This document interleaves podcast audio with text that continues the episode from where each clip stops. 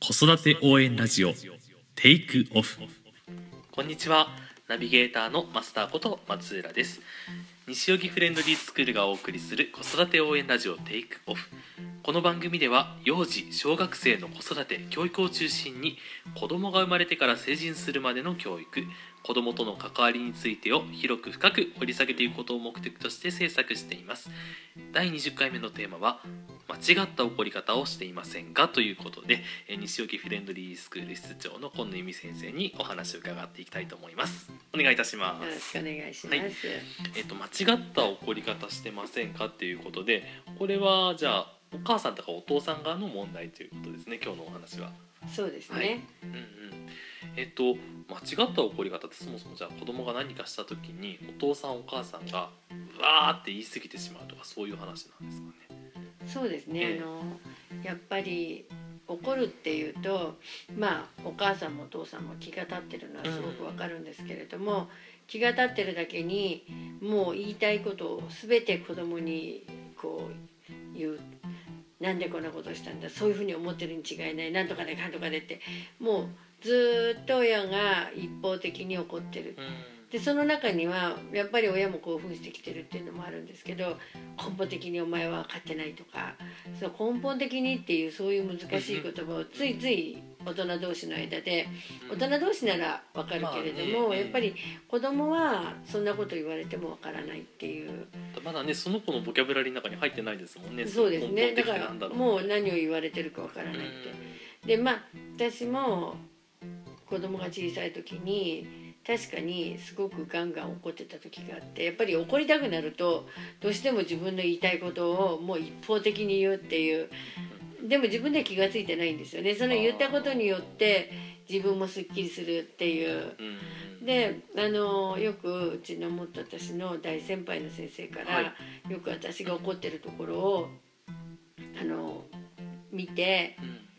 それ先生ちょっと違うんじゃない？よーく考えてみて。どっちがたくさん喋ってると思う？と思わ言われてはっと気がついたんですよね、はいはい。あそう言われてみたら自分が全部喋ってると子供は何してるかただ聞いてるだけっていう、うんまあそれはまずいなとか思ってそれから自分も変えたんですけれどもでも実はうちの次男って面白いから大きくなってからはい。小さかった時の自分のことをすごい言うんですよ。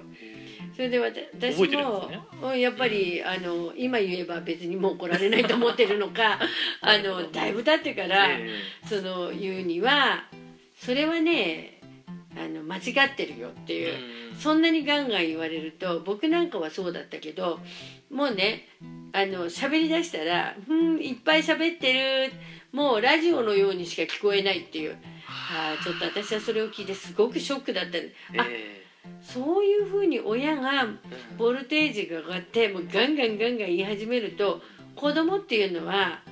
実はラジオになってるんだなっていうことをこう本当に本人の口から聞いて私も自覚したんですけども。えそれでそれをまあ聞いたっていうこともあるしもちろん先輩の先生からもそう言われてで私もまあやっぱりでもついついもうこの年になったら今はさすがにねそういうことはしなくなったんですけど やっぱり以前はやっぱりそれどうしてもなんか言ってしまうことがあってはいではっと思うと子供をじーっと見るとうーんなんか全然違うとこ見てるんですよ人が怒ってるのに冷静によく見ると。他の上の空というか。そうですね、ええあなんか喋ってるみたいな。なもう聞いてはいないっていう。もう絶対聞いてないと思いましたね。それでガーッと喋ってそれで本人が聞いてないって分かったし自分もあこれは私の方がほとんど言ってるなと思った瞬間にパッと黙るんですよ母さん側がえそう私はね特え。えにやっぱりパッと黙るんですよ、そうすると子供があれ？あれ？なんで黙ってるんだろうと思うのかそこからふっと我に返って「えなんでそういうことをしたの？その時の気持ちはどうだったの?」もう今度はなんていうのかな忍耐との戦い？はいはい。そういうの喋るわけがないんですよ、ええ。どういう気持ちだったのかどうしてそういうことをしたのか、っていうことをやっぱりそんなにすぐにはね当然喋らないですよね。そうすると今度はこっちもやっぱり今度は逆にもう喋るまでもう待つというそういうやっぱりそう怒るっていうことはガンガン言うんじゃなくって一歩親が冷静になってどうしてそういうことをしたわけ？言ってごらんなさい。うーんそれでなんで？どうして？もうそうやって自分で話させて自分で本当に分かっていかないと怒る効果は私はないと思いました。なるほど。子供が何か考えてないとダメってことですよね。そう。だからあの子供だってやっぱり知恵も回るし、はいはい。でうちのあの次男はもっとすごいからえあの必ず私がプチンと切れることを向こうから先に言うんですよ。チラッと。ええそうすると下のうちの子供がちょっと言ったことに対して私は3倍も反応するわけですよ、はい。カチンときて、え。それガーッと言い始めるんですよ。でもそれを私もまた大きくなって聞いたんですけどうんそれは手だったんです。子供の要はもう面倒くさくなってきたから面倒くさくなってきたからこれは一回私の嫌なことを言ってカチンとくることを言ってガーッと言ってる間僕は休める。とまあ素直に言っていただいたんですけどね。ちょっとショックだったんですよね。じゃあ私のあの怒った労力は何だったんだろう。えでもよーく自分も振り返ってみるともう確かに先になんかチラッと言うんですよね、うん、それについてやっぱり親がすごい反応すると。なるほど。やっぱり手が込んでくると子供ってそこまで、すごいですねでも。うん、それは引っかかってしまいましたね、ええだから私はそれをいい自分のいい経験として、えもう絶対子供には引っかからないって自分の生徒には引っかからないっていうことをやっぱり心がけてええあの怒りまし怒ってるんですけど。えなるほどじゃあ怒ってる間も決して気持ちはそこまで高ぶらないようにセーブしてるというか気をつけてる部分もあるっていう。ことそうですね、ええ意外と私はあのーまあ冷静冷静で冷静ではいるんですけどでも感情的にもいつも冷静なんかってそれもねやっぱりバカにされるから、ね。やっぱりガーンとは言うんですけどそれはもうしつこくは言わないですね。ああなるほど。何バカなこと言ってんのぐらいなことはガーンと言うんですけども肝心なことに関してやってほしくないこと、はい。もう子供に二度とやってほしくないことに関しては私は大きな声では言わないですね。あなるほど。逆に。大事なことはもどうしてそういうことをしたの？って大体どうしてなんで？それが多いんですけどどうしてそういうことをしたの？じゃあこれからどういうことをしなきゃいけないの？何を気をつけていかなくちゃいけないの？っていうことをやっぱりなんか始終。それはそのことによって自分のしたことを自分が認めどういう気持ちになってそういうことをしてしまったか。そういうこう自分に対するその子供にフィードバックをさせるように怒っていくという。そうですよね。考えていく中でその自分がやったことを振り返っていくことになりますもんね。非常にそれはやっぱりそういうふうにフィードバックをさせて怒ってうん。怒るっていうことはとても難しいんですよ。大体喋りませんからね。そうですよね。自分たちだってそんなに語彙があるわけじゃないからうん。やっぱりどうしてそういうふうになったのかどうしてそういうことをしてしまったのかっていうことをやっぱり小学生でもなかなか言わないですよね。うん。まあ難しいことですもんね。そう。ええ。でもちろんその間には黙って聞いてるだけじゃなくてこうなの？こうだったわけ？ああだったわけ？っていうもちろん材料は出すんですけれども、絶対にその一概にもやったことをガンガンに責めるということは私はしないんですけどね。うん、適度にヒントあげるという感じそですねちなみにその例えば答えた内容があまりにもまた外れた時はそれに対して怒るんじゃなくてまたそれもヒントみたいな形で導いてってあげるっていうそう私はそういうことは聞いてないでしょって。ああ、うん。なるほど、で私の聞いてることは何って、うんうんうん。でもっとだからそれをそれでもなんでそういうことをしたのかができなければもっと噛み砕いてあげて、どうしてそこであなたはこういうふうな行動をとったのかとか、もっともっとこういっぺんに噛み砕いて言うんじゃなくてこうちょっと言ってみたけどそのことが理解できなかったらもうちょっと優しく言ってあげてそれでも理解ができなかったらもっと優しくはいはい。言ってあげるみたいな。なるほど、う。んでなるべく気持ちを引き出して喋らせるということが大切なんじゃないかなっていう、その最初に言った間違った例の真逆ですよね。あのーそういうその感情的な怒り方の人ってどんどんどんどん話が高度になってって子供はもう聞けば聞くほど訳が分からなくなるし、お母さんはどんどん怒ってくるしっていう感じで。そうですね、ええだからまあ私は第三者的な立場でじっと見てると1時間怒ってるお母様もいらっしゃったりするけど1時間怒ってる中で子供は一個も喋ってないっていう。あそれもすごいなと思ったんですけど どこまで行くのかなって思思った。うん、それはまた後で私が怒っておきましたけど。そう、うん、これは意味ないなと思いながらどこまでこの親子は戦うのかなって見てたんですけど、ええ。うん、でもあんまりうん。その進展はないけどでもそれはもちろんお母さんにもええ。どっちが喋りすぎてるかっていうことを言いながら最後に私がちゃんともう一回その子供にはあの話はさせたんですけどね。うなるほど、ん。じゃあそういった喋り方だったらもっともっと短い時間に解決する場合もあるっていうことですかね。そうですね。でも大体悪いことした子っていうのは喋らないですからね。喋れば損ですからそう。ねやっぱ喋るような子はやらないですからね。そう。確かにどうしてこのことが良くなかったのかっていうことが最初から分かっててやる子なんてそんなにいないんですよね,、やってしまった後実はこれは良くなかったっていうことがね、そうですよね、うん、なるほど。じゃあやっぱり忍耐力ですね。そうですね。だからやっぱり感情的になって怒るって言ってももう最後物投げようがどうしようがねやっぱりわからないものはやっぱり子供なんかわからないし特にやっぱり早生まれの子っていうのはそういうものも理解遅いっていうかやっぱりちょっとそういう部分ではやっぱ早生まれっていうのは月齢的に遅いからもっと分かるようにもっと丁寧に喋ってやらないと自分でやったことおかしいことがわからないんだと思うんですよね。だからそれやっぱり月齢に関係あるしもう4月生まれの子だとやっぱりある程度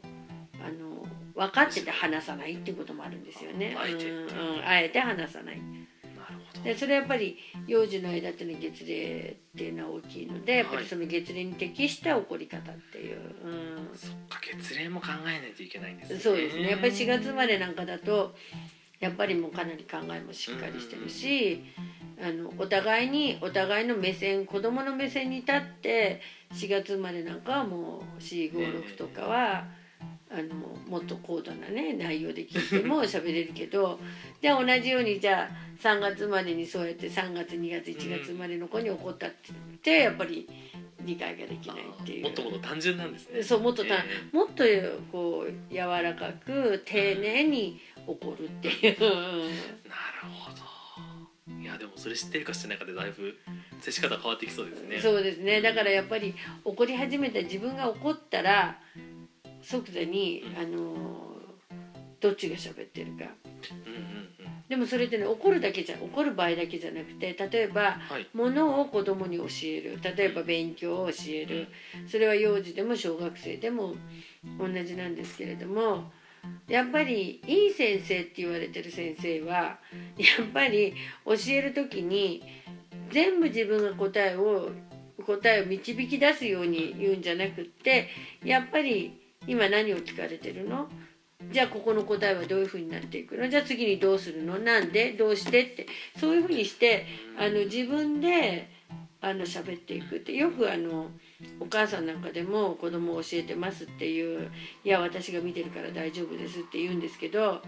あのパッと見るとあのほとんど親が自分で説明して自分でなんか知らないうちに自分で答えまで言ってることもあるんですよ。まあ、うちの生徒は私たちの考え方としては絶対答えを言わないっていう。ね。だから小学うちの小学生卒業生の小学生が幼児に教える時でも絶対答えは言わないですよね。そううそですね。いうふうに教えられてきてるから、だけどやっぱりあの家でよく体験の方なんかでも来てそうお話をなさるんですけれどもよく見るともう問題を私が言って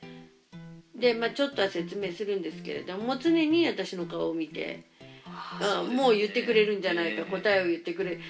またはこうあの私なんかは顔色は変えないんですよ。間違ってても。の自分が最後までやったその後で「はい残念でした」っていうのが まあ結構楽しいんですけどね。そう。でじーっと頑張って変な答え書いてんなと思っても絶対顔色一つ変えず見てるんですよ、だからうちの生徒って絶対顔色を伺うってことはそうですうん、ねないんですけどあのやっぱりお母さんたちっていうのはどうしても「あ」とかねうんうんうとかね顔色一つ変えただけでもう子供はあこの答えもしかして違ってるのかもしれないっつって書くのやめちゃったりとかするんですよ。大ヒントですもんねそう表情も。だからもううちは小学生のクラスに対してもあのそういうふうにしてるんですけどでどうしてもやっぱりだからかよあの変わってこられた方なんかはやっぱり早生まれの子できっともたもたしてるからきっと答えを誘導して出してるんだと思うんですよ。でなるほど1個書いて人の顔を見る見てでうちの長男が教えてる時に1個書いて人の顔を見たっていうからうちの長男が「もう1個書いて書くの?」とか言ってまたもう1個書くんですよ。でまた顔色見て「うーんまだ書くの?」ってまた書くんですよ。うんそれでそうでねそんなこと人に聞いたらね先生たちはね嘘を教えることもあるんだからねって言ったらそれから人の顔見なくなったんですよ。だからもう先生が言うことは絶対だと思ってるからうんもうなんとか先生から答えを引き出そうともうそのその問題を考えることじゃなくて先生から答えを引き出そうとする。もう目的自体う。でわっちゃってる。最後にやっぱりそういうふうにこうやっぱりそれこそ子供が誘導してって最後先生が答え言っちゃうみたいな。試験じゃそんな試験官いませんからね。そうだえだからお家で例えばお母さんが問題を教えてるとしてもこの解き方とかやり方を教えてるのにどうしても成績が上がらない。もうそれ小学校生でもそうだと思うんですえけど、うんでもよーく見てみると1から10まで親が説明してる。それはもう塾でも同じなんですよ。あ中学受験の塾で個別でよく取ってらっしゃる方とかもう本当にいい大学を出られてそれで講師をしてますっていうところだってなんでできないんだろうと思ってよく見てみるともう全部先生がーうん1から10までこうやって書いてだからこうでこうでこうだろう。だからこういう答えになるんだよみたいな。そりゃ子供考えなくなりますよね。そうですよね。途中でやっぱりこう聞くっていうか。まあそれ私なんかはすごく中学の時にあのある家庭教師について算数学を習ってたんですよ中学の時に。はい。でもその家庭教師ってすごくてね。それでともかくあのいろいろ私に説明をしてで「分かった?」って聞かれるから子供ながらに私も「分かった」って言うんですよ。そうするとそのせいその学生だったんですよその人が「分かったならどういうふうに分かったか言ってごらん」とか「もう一回解いてごらん」とか。えもうそれが嫌で嫌でねなんか小さい時の記録なんですけどですねでもそういうすごいしつこい先生だったんですよだからもううっかりこの先生に分かったって言っちゃいけないんだって自分なりにうん思ってでもやっぱりそういう教え方をされたらやっぱり自分の成績も確かにすごいできなかった数学が先生が驚くばかりになんかすごくできるようになったんですよ。だからやっぱりすごいね「分かった」って聞かれて「分かった」っていうね「うんそう」じゃなくてやっぱり「本当に分かったの?」みたいなそうねじゃあやってみなさいって言われた時にやっぱりねでもそれぐらいのやっぱり先生っていうのはしつこさが必要だし忍耐もう間違ってるって分かってもやっぱり顔色は変えてはいけないしそういうところから子供ってやっぱり思考力がついていくんじゃないかなっていうなるほやっぱり自分で考えるのって面倒くさいですよね子供だって。どまあそうですよね。そう。だからやっぱり今すごく思考力が足りないっていうのは何でもかんでも親が答えを出しちゃって何でもかんでも親が引っ張ってってっていう。じゃなくって失敗してもいいから子供にさせる。うん。失敗する前に「あとか「うん」とかって声を出しちゃったら子供はああーなんかそう言ってるから失敗してるのかなってうん。言うんじゃなくって自分で答えを書いてみてそれが実は失敗だった。じゃあどこが失敗だったんだろうっていう。やっぱりそういうことってすごく私は大切じゃないかなって、うん、考えてるのでだから怒り方っていうのは怒ること子供に教えることはやっぱりどっちがたくさん喋ってるか、うん、そこがいつも自分のバロメーターにしてあの測ってみる必要がそれでしまった自分が喋りすぎたって言っても間に合うんですよ。パッとやめればいいんですよ。あそっか。うん。なるほどなるほど、うん。その瞬間にやめちゃえばいいやめちゃえばいいんですその瞬間に、うん。そうすると子供ははっと思って何かが違うと思うから、もうぜひねその教える時とか怒る時はやっぱり自分が喋りすぎないっていうことが私は大切だ。そういうところから自分が考えるとか思考力とかそういうのがついていくんじゃないかなっていう。だからパズルやったりなんかそういう難しい問題やったりすることが思考力がつくんじゃなくって、